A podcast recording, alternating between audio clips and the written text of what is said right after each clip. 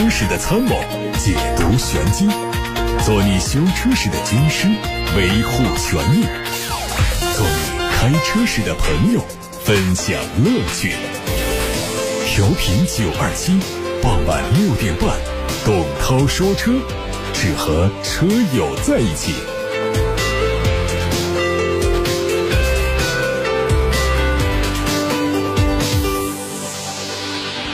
各位晚上好，我是董涛，欢迎在六点半到七点半听董涛说车，并且可以回答大家的选车用车问题，欢迎一起探讨。打电话给八六八六六六六六，或者是通过微信公众号“董涛说车”的留言板，就可以把你的想问的问题发送到直播间来，我在广播里进行回答。先看新闻，日前，美国国家公路交通安全管理局发布了一份缺陷调查办公室，对特斯拉汽车进行有关意外。突然加速的调查概要，在审查了可用数据后，缺陷调查办公室因为没有获取到特斯拉意外突然加速的足够证据，驳回了一份对六十六万辆特斯拉汽车进行正式调查的请愿书。特斯拉对外事务副总裁陶林通过个人社交平台表示。美国国家公路交通安全管理局的调查结果基本上意味着，任何导致车祸的加速都是驾驶员的误操作造成的。奥迪正在为推动电气化付诸实际行动。外媒说，在十五到二十年内，奥迪将只销售不使用化石燃料的电动汽车。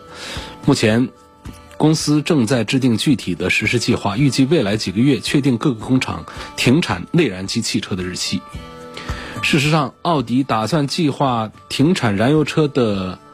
这个做法呢，并不是很激进。目前，全球已经公布禁售燃油汽车的时间的国家当中，中国、荷兰、以色列宣布十年之后停售传统燃油车。日本是把禁售的时间点是放在了十五年之后的二零三五年，而奥迪计划十五到二十年之后只销售电动车，也是在迎合各国政策的基础上，为自身转型做详细的规划。外媒说。保时捷新款的 Macan 可能会不再提供纯燃油版本的 Turbo 版，未来取而代之的是明年会亮相的电动版。Macan 电动版是基于 PPE 电动平台，最大输出功率不低于三百二十八千瓦，同时配备大容量的锂离子电池组，最大续航里程预计是达到了五百公里。它还会搭载八百伏的快速充电技术，预计可以进一步提升充电的速度，弥补电动车和燃油车之间的使用区别。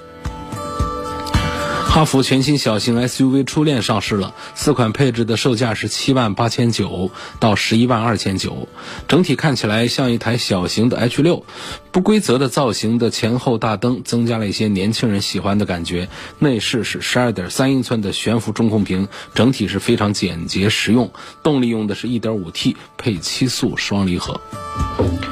主打超低油耗的比亚迪 DMI。超级混动技术平台正式发布了。和 DMP 超强动力技术平台相比呢，它都是属于 DM 的混动双平台战略之一。同时，三款基于 DMI 平台打造的比亚迪秦 PLUS DM-i、宋 PLUS DM-i、唐 DM-i 三款新车也正式开启了预售。其中，秦 Plus DM-i 的预售价十万七千八到十四万七千八，宋 Plus DM-i 的预售价十五万三千八到十七万五千八，唐 DM-i 的预售价是十九万七千八到二十二万四千八。工信部传出了新款途昂 X 的申报图和信息，预计在今年年内会发布上市。变化最大的是，并没有申报的新款途昂那么大。更像是针对现款车型增加的一套运动套件版本，整体风格更加符合大众的二 Line 运动套件。相比之下，尾部的设计呢是和现款保持一致，只是后杠做了重新设计。另外，它还会在配置上有一些升级，提供了不同配置的大灯组。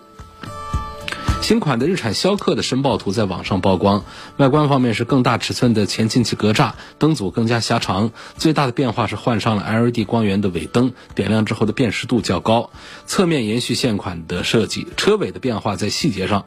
比如说后包围的造型和现款略有不同，尾灯内部的灯组小幅调整，动力和现款一致，用的是一点五升的自然吸气发动机。魏的全新中型 SUV 实车图在网上出现，可以看作 VV7 的换代。从尾标来看，它可能命名叫做摩卡。外观方面，前脸是大尺寸的格栅，内部是竖置的点阵镀铬装饰，尺寸是长四米八七五，宽一米九六，轴距两米九一五，比 VV7 要更大一点。动力是二点零 T 的发动机。还有领克的零五插混版的实拍图，外观和燃油版差不多，只提供了更多色彩的装饰条。动力是一点五 T 的三缸发动机加电动机组成。参考目前领克家族插混的车型来看，它的传动系统应该还是七速的双离合变速箱。纯电模式下的续航里程应该在八十公里左右。三菱帕杰罗劲畅的国六车型预计在下半年上市销售，外观和现款一致，动力是三点零的 V 六，配备第二代的超选四驱。新车将以平行进口的形式引进，并且是在广西三菱的授权经销商店进行销售。节目当中还要跟大家发布几条最近的汽车消费维权的投诉反馈以及最新的消息。来看看，有位刘先生，他的问题已经解决啊，他是十一月底在一个手机 APP 上联络到了武汉的一家经销商。然后呢，对方就给了一个经销商的销售员的联络方式，这车主啊就来到盘龙城的一家凯迪拉克 4S 店看车，这个销售接待了，反复自称是这家 4S 店的销售员。那么经过了几次沟通和试驾，签订了购买合同。这事后发现呢，这签的那份合同它并不是盘龙城的那家凯迪拉克 4S 店，而是武汉的一家叫车悠悠的汽车销售服务有限公司。这个店呢，实际不是 4S 店，它是一个二级经销商，属于中环商贸城的一家汽贸店。这销售人员呢，也不是 4S 店的员工，而是车悠悠的公司销售。十二月二十四号，销售通知到中环商贸城去交尾款，需要增加一万三左右的费用，就是这么一个投诉的事件。大家看听明白没有啊？在网上约了一个像网友那样的啊见面见光死的那种，网上约了一个销售员。这约的见面地点在哪儿呢？在盘龙城的一家凯迪拉克 4S 店。那后来发现，合同也不是那家 4S 店签的，这人也不是那 4S 店的销售人员，他直接就是竹叶山的一个二级的一个销售人员。那么这个事儿呢，仅仅是这样的对象上的一些出入也就算了，还有一个费用上的增加，要额外的再增加尾款一万多块钱，投诉到我们这儿来。湖北广播电视台交通广播事业部汽车工作室介入之后，这二级经销商啊，第二天就把三万块钱的订车款都退给了车主，而这个网销人员呢，也因为存在渎职行为被辞退掉了。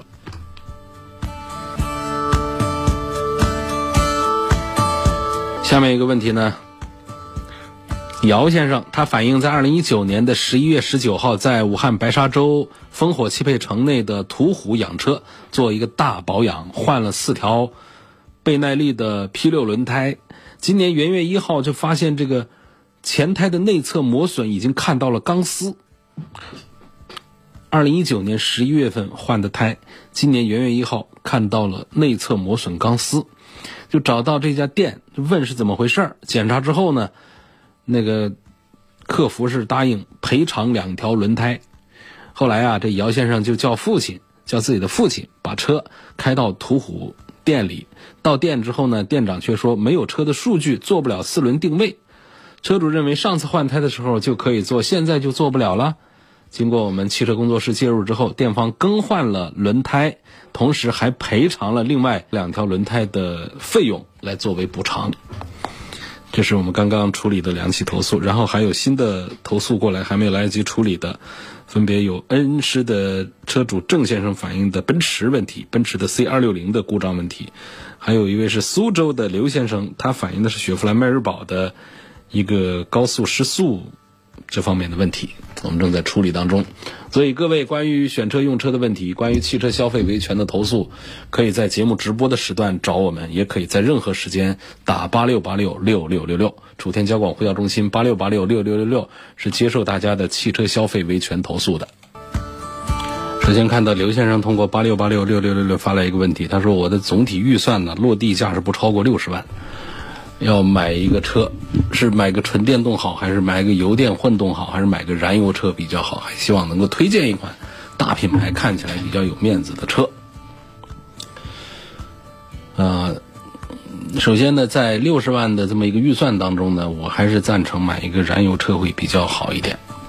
因为现在的这个纯纯电车啊，这个油电混动啊，我都不赞成花到这个预算上来。我建议大家像二十几万的那些插混呢，有些车还不错的，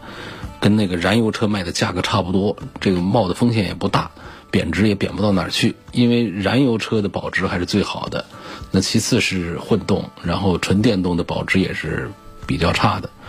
另外呢，像这个纯电动也是一样的，纯电动我希望大家能够把预算控制在四十万以下，呃，在三十万左右来买就比较好，也都不赞成大家花太多的费用。所以你有了这个六十万的预算之后呢，我就不赞成来买这个纯电动以及油电混动这样的一些选择了。我赞成还是买一个纯油的一个车会比较好。好，又希望是一个大品牌来推荐一个比较有面子的车给刘先生。这是刘先生自己的留言，他希望来说，那么大品牌，那一线的就是奔驰、宝马，再加上一个奥迪。那显然你这个这个六十万买他们家车是很容易的，但是呢，要有面子的话，光有一个大 logo 还不行，还得这车子比较大一点。那但是你看看在奔驰家，你说花六十万，我们买到一个多大一个？恐怕你除了这一级，这六十万又多了，M 买 S 呢，这六十万又少了，这显然也都不大合适。你说看看宝马家的，差不多也是这样的道理。你买五系啊，这钱花不完，浪费了多了。但是呢，我们要是买这个。更高端的产品，买个七系的话，这又买不着，这钱又不够，所以这也都是一些问题。所以因此呢，我向刘先生推荐一个车呢，你参考看一下。这也是很多人看到之后都会夸赞你说这人很会挑车的。A 七，你看看是这么一个价位，现在啊，奥迪的进口的 A 七，A 七现在的 2.0T 的版本卖的老便宜啊，就是五十几万的价格，半下地就是个六十万，牌子也可以，车子也大啊，然后呢，开起来呢还跟普通的 A 六和 A 八呀。还不一样，还更加的拉风一些，这个感觉应该还不错。所以这位朋友啊，你可以关注一下刘先生，你这个预算啊，要一个大牌的、看起来有面子的车，我向你推荐一个奥迪的 A7。戴先生要对比的两个车呢，是英菲尼迪的 QX50，还有奥迪的 Q5L。英菲尼迪的这个 QX50 呢，也是有自己的优点，有一些技术上的，像转向啊、底盘这方面有一些东西。但是呢，这品牌没落的太厉害了，这几年呢是一路往下垮。所以我也不赞成戴先生来考虑这个车，就是它的缺点在于保有量、保值、品牌这各方面跟奥迪比的话，那是弱太多了。那这车的优点部分就是它的内饰设计方面呢，还有一些底盘的技术方面还是有自己的优势的，包括驾驶的感受也都还可以。但是这些呢，对于我们正常买一个车来用一用的朋友的话呢，百分之八十的人其实并不在意的，并不重视的。所以除非特别提及，否则的话呢，我一般都不会从啊说有一定的驾驶的性能方面去。推荐那个容易跑偏，我愿意推荐给大家的是性价比、保值率、车内的配置、舒适、安全各方面都比较平衡的。买了以后啊，大多数人都说这车买的不错，或者说极少数人才会说你这车买错了的。你你看，我从来就不推那些销量特别差的那些跑偏的一些车，尽管很多人还是买了，到后来也是后悔的不得了啊。比方说玉龙的那些车子，是不是从出来当时？大做宣传的时候，我就一直不太看重这个产品。到后来，这个车呢，就是卖的是最后卖不见了。我们还有很多的车友啊，就是容易犯这样的错误，就是这车打折厉害，这么大个车那么便宜，然后呢就觉得应该是捡了个便宜，实际上前面捡的便宜在后面全都得搭进去，划不来。买车呢是要长期的跟这个车打交道，以及跟这个车的售后服务机构打交道的，所以这个车啊，它的质量、品质、安全各个方面都还是要综合考虑一下。就对于百分之八十的用户来说，应该综合考虑。我们少数的朋友呢。他们有个性化的需求，说我要与众不同，我要操控性特别好，我要底盘特别好，我要安全性特别好，我就要两个门，一定要四个座位的，等等这样的个性化需求也可以。这每个人的汽车价值观不同，但是我们讲主流的话呢，还是要尽量的讲究平衡一点。因此呢，这两个车，戴先生问到的英菲尼迪的 QX 五零和奥迪的 Q 五 L 这两个车，我们要讲综合平衡。对比的话，我还是赞成这个戴先生啊，风险度极低，考虑一个奥迪 Q5L 啊，这个风险是要低多了的。有位网友在微信公众号的后台问：家里没有充电桩，买一个比亚迪的宋 Plus 合不合适？只用它的燃油，不用充电的功能，那你干嘛要买它？你既然不要它的充电功能，就没不要买这种混合动力的车，不要买电动的车，就买个燃油车就好了，好不好？你除非是说别人刚好送了你一个这样的一个油电混动，我就不喜欢电动的，那这种那你就用它的燃油去，可以只用燃油的啊，这种这个配合的这种都是可以直接加燃油或者说直接充电的，它们都是在系统上是可以分离开的。十二月份下定了未来的 E C 六，现在很纠结，我到底要不要买个电动车？就问一下，未来的电动车目前适不适合购买？呃，买的时候干嘛去了呢？就是你现在到底是不是因为特斯拉的降价让你觉得心痒痒，不想要这个 E C 六了？是不是有这个因素？要实话实说，如果是的话，我也不是反对。那我主要是想知道，就是到底是什么样一个心态？你按照你这个留言的话，我现在还在纠结要不要买电动车。那你当时下这个定金干什么呢？是什么影响了你在最近你又有了新的动摇，在问自己要不要买电动车呢？是什么因素呢？我能想到的是特斯拉的 Model Y 的降价，除非还有其他的一些因素，是吧？所以这个买电动车这个事儿呢，我认为呢，现在。并不是说不是个时候，你看有一些降价的，有一些里程续航可以了的，有一些技术做的还不错的车，它代表的是一种生活方式的变化，我觉得是可以考虑的，可以买的。但是说至于说我买这个未来的电动车目前适不适合，未来有自己的一套东西，好，甚至于说相对特斯拉来说，它身上还有很多强过它的地方。其实它的这个电池啊、电机啊，很多这方面东西呢，硬件这个方面呢，是处理的比特斯拉要更好，包括做工啊、用料啊，这各个方面都是比特斯拉做的更好的。特斯拉的长处还是在于软件和理念，以及它在品牌这个层面，那个叫国际大品牌。未来虽然也在美国上市了，但是呢，还是叫中国品牌、区域品牌。特斯拉在美国的销量那是非常大的，而且整个特斯拉的集团在马斯克的带领下，目前也正是在火山口啊，也这个这个可能像有点贬义的意思，不，我不想表达贬义，我的意思就是正在风口上吧，要飞起来了，要要冲到太空去了的。所以这个，我认为未来身上仍然有很多的值得我们啊去选购它的地方。他刚才说到的这个硬件部分，还有做工部分，包括它的设计部分，我觉得都是可以的。但是呢，你说要跟一个 Model Y 的这个价格来做一番对比的话，确实你看不到未来身上有多少优势。好，那么很多未来的车主根本就不是看重这些性价比的，他看重的就是对于一个品牌的一个崇拜，或者说对于一个带领人的一个崇拜。然后这个车也还不坏，这样来买车的，实际上已经进入到这样的一个循环当中去了。对于一种生活态度的一种接受，在一个圈子里面玩儿我觉得这个呢，跟这个买车、评价车本身呢，它已经是有了区隔了。所以那种情况下，你来考虑买这个车也没有问题。那纯粹的，如果抛开刚才讲的那些乱七八糟的，比方说我一个 E C 六来跟一个 Model Y 做对比的话呢，我恐怕还是把选票要投给 Model Y 了。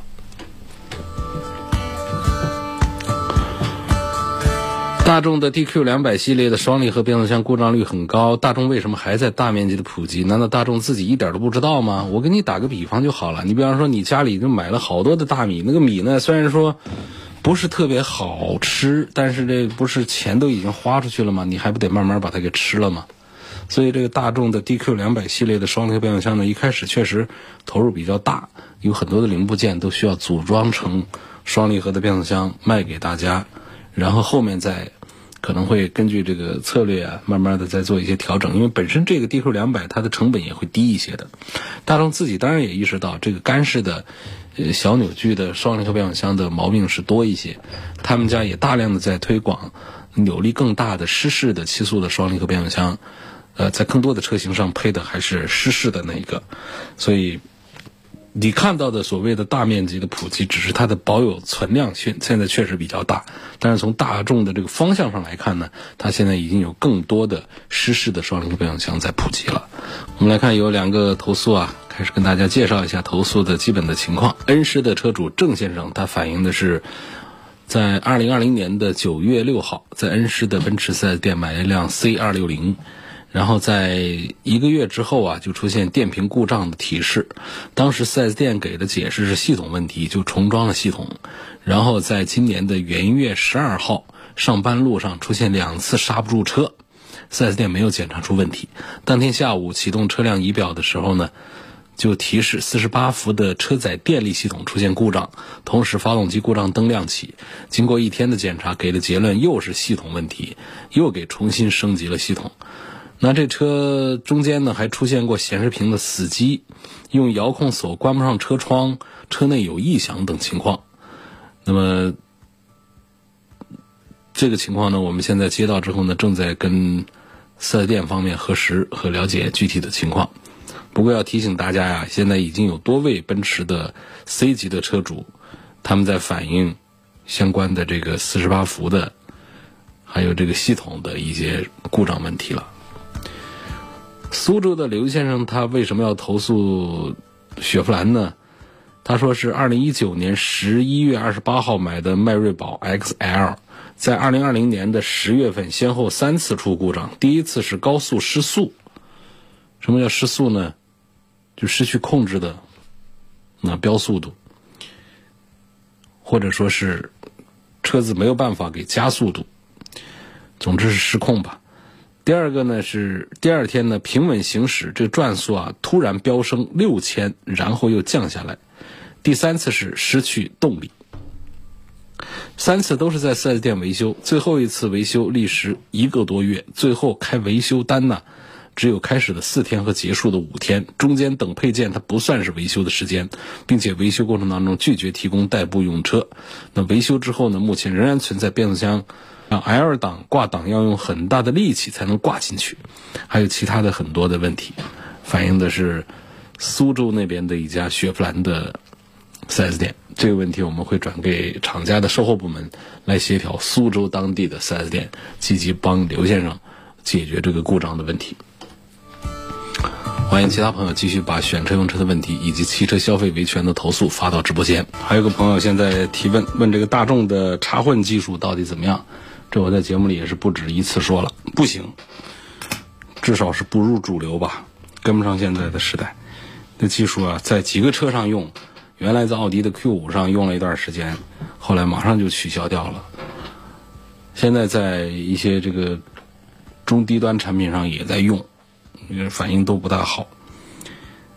它没有什么亮点不说呢，还有一些缺点，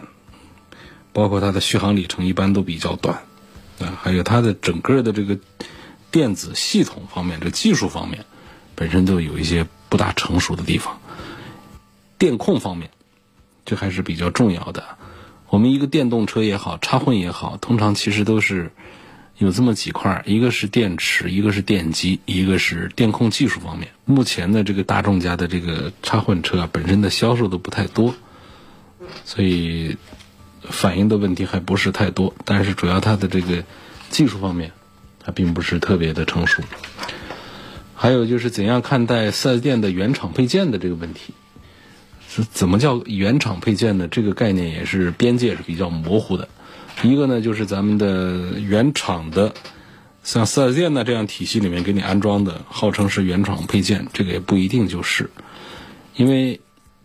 所谓的原厂配件呢，我们汽车的生产厂家是不生产零部件的，都是在外面采购的，所以这个原厂它本身它是一个伪概念。那么生产线上的零部件呢，它的质量等级是最高的。另外呢，还会有一个维修用的配件，这个呢也是从同样一个厂家里面出来的。那有一些和生产线上的等级是一致的，有一些它就会会低一个质量等级的作为修车件，然后还有一个呢，就是也是这个厂家生产的，但是呢并没有打上汽车的品牌的 logo 的，就是是汽车厂家的合作供应商，但是呢并没有说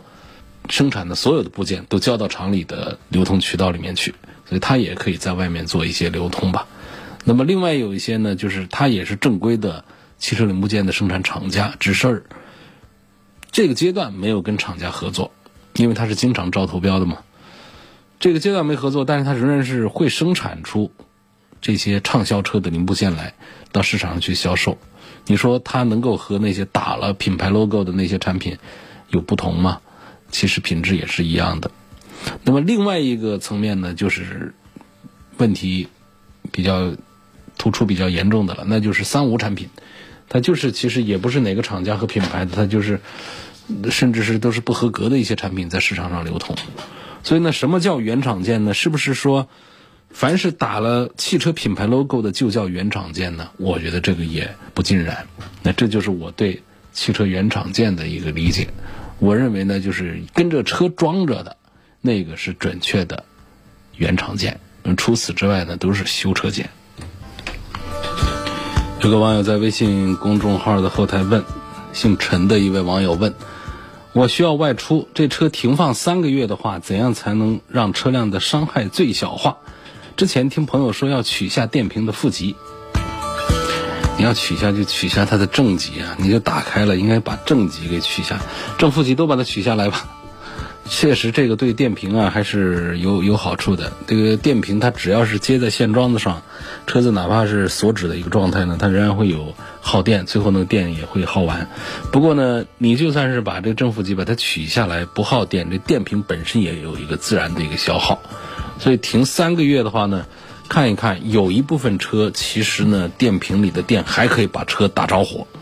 这个我是有过呃这个切身的经验的。但是应该是大多数的车停放三个月不动的话呢，电瓶的电它就会跑光。这倒不是说把电瓶给保护了没保护，而是为我们下一次着车是不是带来方便的。倒不是说可以延长电瓶的使用寿命，也不是说对车辆有多少的一个伤害化。那么三个月的停放呢，这还是稍微偏长了一点。通常理论派。会在论坛呢各个方面说这车呀每周都要开动一下，这个不现实。你就请一个朋友帮你维护车，让人家每一个星期来给你开一下，这车就长寿了吗？朋友就真的那么每个星期记得帮你来弄，其实这都不现实。呃，实际上我本人也有不经常用的车，我也不可能让它一直停在那儿，但是我更做不到每个星期都会动动一下它。我觉得每半个月到一个月吧，这车子溜达一下。这是比较恰当的。你停放三个月的话，可以让你朋友呢，中间溜个三四次，我觉得这个就可以了。因为车辆最怕的是停，不怕的是开。可能同样一个车开五年，这车还是非常强壮的。可是你停那儿一动不动的放五年，这车可能就要需要大修了，就废掉了。因为这车里涉及到大量的油啊、液呀，很多地方都需要循环润滑、滋润的，需要转动的。需要活动的，长时间停在那儿啊，这个受重力的作用的影响，油也会往油底壳往各个地方最底下来流。然后呢，就是我们的很多橡胶件呢，都会承受在一个固定的一个压力之下，它也会容易变形，导致最后的这个呃密封不好等等各个方面的问题。所以车辆呢，最好就是。每个月停那儿不动的话，每个月有个一两次的运动，一两次的运动。这运动的话呢，起码车子呢得开动，不是说打着一下就可以。打着一下只解决了一个发动机的一个问题。我们车上还有底盘的各个灵活的部件，都是需要活动活动身板的。所以车子呢，最好是哪怕不开出去的话，在停车场里面转悠一下，得有个十几二十分钟这么一个过程。对车辆的健康才是更好的。三十万左右的预算是选个三系还是选个 C 二六零，或者能推荐一款 SUV？现在开的是逍客，别人都推荐这两款轿车，啊，都推荐三系或者是 C 二六零啊。你也没有一个个人的任何的一个倾向性啊，就是到底是选三系还是选个 C 二六零？明着跟你讲呢，这车呢，选谁？都有合适的地方，都有对的地方。C 二六零，那不知道的会觉得这个车买的很贵重，品牌啊，做工啊、漂亮啊，这各方面都是挺好的。啊，C 二六零就是这样的，所以你买它也不是个错。但是呢，它的故障啊，各方面的表现、驾驶的感受呢，它跟三系比还是要弱一点的。那么你买一个宝马的三系呢，可能有人会说，那你这钱了，你买奔驰去才多少钱？你还买一个宝马呢？就有人会这样说你。但是知道的就是这个车，你其实开动一下，你感觉还是喜欢开车的话，买三系还是对的。所以这得还是看你自己啊，有些什么样的这个需求。我我可以告诉你是很多人都选了奔驰的 C 级，就是买 C 级的要多一点，因为这个车子确实卖相要更好一些，更好看一些。那你是多数的话呢，你也可以买一个 C 级。下一个问题说，帕萨特现在值得买吗？大众的帕萨特，啊，估计这位朋友还是受了去年的那个新闻宣传的，他的碰撞实验翻车的这么一个事儿的一个影响啊，对他现在有怀疑。我也没有解除这个怀疑啊，尽管他最近搞了一次这个补考重考啊，说重考补考的成绩特别好，这我也不再相信。首先，那两家测评机构。都有点扯，搞不清楚到底哪一家是真的，哪一次是真的。第二个呢，就是这车，它到底是说针对这一次碰撞，它做了一些加强啊，还是批次的一些问题，也都说不清楚。那总之那个碰撞呢，也确实看起来啊，因为别人也都是那个速度下，也都是那个角度下撞的同样的一个障碍物，怎么别人都没那样，就你那样，就你点子低呢？而且呢，这个向来呢，咱们这个上汽这边生产车啊，跟一汽那边生产车呢还是不一样。就上汽这边呢，就喜欢做这个面子上做的空间也大一些，做一些本土化的一些改造的、舒适化的一些改造的，特别对咱们中国的消费者的胃口。它就是在。安全的，在配置各个方面、做工用料这个方面，跟同样的，比方说跟一汽大众的迈腾这样比的话呢，它就会有一些差距。还有现在做的一大批的这个 SUV 也是，上汽的就是针对中国市场的做的空间大一点的拉皮的，那么一汽大众呢，它就会做的是更原汁原味儿、更贴近于德国大众本厂的那个尺寸大小的这个产品。两家就是这么一个性格。所以你看那些看不见的地方呢，一汽大众是做的比上汽大众是好一些的。那么上汽大众呢，它就是在尺寸加长啊，这原来的帕萨特加长啊等等的途观加长啊，这全是上汽大众这儿干出来的事儿嘛。于是，在这一块呢，挣了很多钱，然后非常受益。上汽大众在这方面很受益之后，就一直收不了手，就一直它的各款车型都喜欢这样做。所以帕萨特出现这样一个碰撞的一个翻车。啊，A 柱折成碎片这种，呃，严重的这样的看起来触目惊心的这种结果，我觉得倒不是一个特别意外的事儿。正是有这样一个思想基础垫底，所以这补考说补成了五颗星，补成补成了优秀的等级，反正我也是看过笑笑而已，当做没看见一样的。那么因此，这位网友问说，这个上汽大众这帕萨特现在是否值得买？我觉得仍然是有待考虑、有待观察的。啊，确实那个碰撞实验让人难以解释。你还怎么说这车的硬度好、质量好、安全性好？那从哪儿说起呢？通过一次补考就可以纠正这个观点？我觉得想的太简单了。同时呢，我们在后台里面的这个接触大家的消费投诉啊，这个上汽大众的也确实是比较多，这都论证了整个的这个。从生产设计研发的理念到生产制造的这个体系方面，这上汽大众的存在的一些问题。继续来看，晚上好，我有一款2017款的丰田卡罗拉双擎精英版，我车的左前下臂换了两个了，又有点响声，不是 4S 店更换的，我该怎么办？哪家店给你换的？找哪家店，让他帮你处理好。这个维修之后啊。他还是得负责的，到底是换的水货东西呢，还是安装不合格，还是怎样的一回事儿？你显然这个呢，你的质保期呢，按道理就是应该过了，是吧？那么你在外面维修的，你说我要找四 S 店索赔去，四四 S 店是不接待的。你说我要找厂家去，这厂家现在也是过保了，除非是涉及到安全方面的一些问题，那是不讲保保内保外的，十年以后都是可以厂家来管的。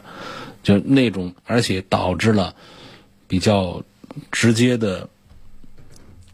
人车损伤的那些设计方面的缺陷和生产制造方面的缺陷，那个是国家有法律规定的，那个是一直管的。但是那个管呢，是指事件发生之后发现有设计问题、有设计缺陷、有制造缺陷。那事故没有发生的这种，它它都不是说有什么缺陷来认定之后，我开了十年了，这厂家还能赔我钱的，不是的，一定得是出现了恶性的事故之后，哎，又发现它是有设计缺陷的，这种不管是保内保外，那都是要管的。所以你这个情况，它现在就过保了，过保了以后呢，你又是在外面找个地方给你换的。那么出现了一些异响这样的问题，就还是得找那个店里去，好吧？好，各位